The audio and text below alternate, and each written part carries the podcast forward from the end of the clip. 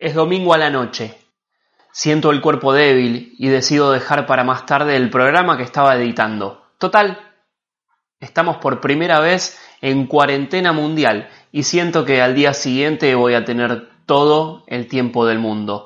En Argentina rige el aislamiento social preventivo y obligatorio para hacer frente al temido COVID-19, ese que viene haciendo de las suyas en Europa y en Estados Unidos. Calles desoladas, plazas desiertas y locales cerrados son la foto recurrente de los países en cuarentena. Pasan las horas y el dolor de mi cuerpo se acrecienta, tanto que para la medianoche ya tengo 39,8 de fiebre y comienzo a tener alucinaciones. Veo animales en medio de una París desolada, gris y triste. Es lunes y la fiebre no cesa. Mi temor por tener coronavirus empieza a crecer. La hora social me ofrece un servicio de médico a domicilio.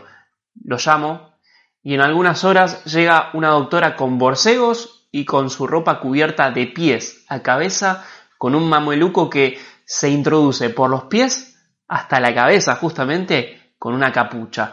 Había que esperar un par de horas más para determinar a ciencia cierta de qué se trataba.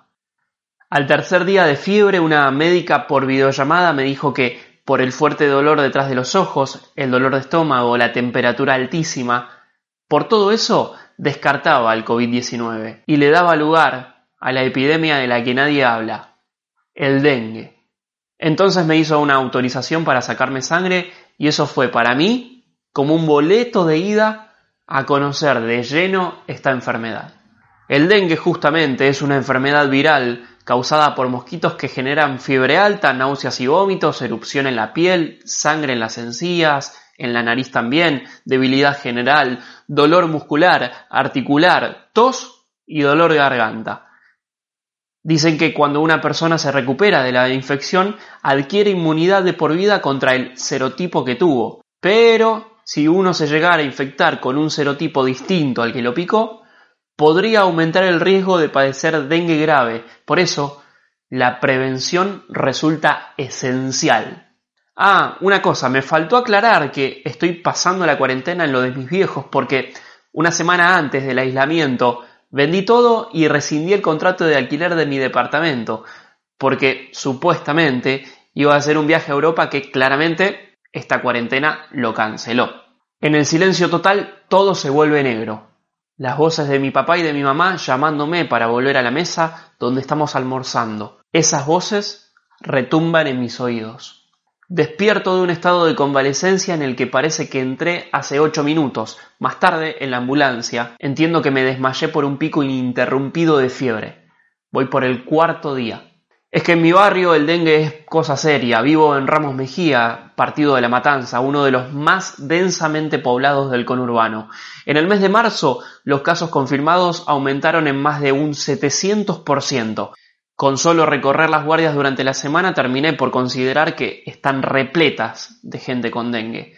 Y a falta de datos concretos, cuando me quise hacer el examen de dengue para conocer la cepa que me picó, los médicos me informaron que no hay suficientes reactivos y que se los están realizando solamente a la gente que queda internada.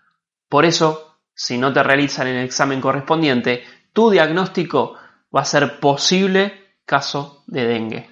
El jueves, el cuarto día, fue el peor. La fiebre no bajó en todo el día, a pesar de los cinco baños de agua fría que me di a lo largo de la tarde.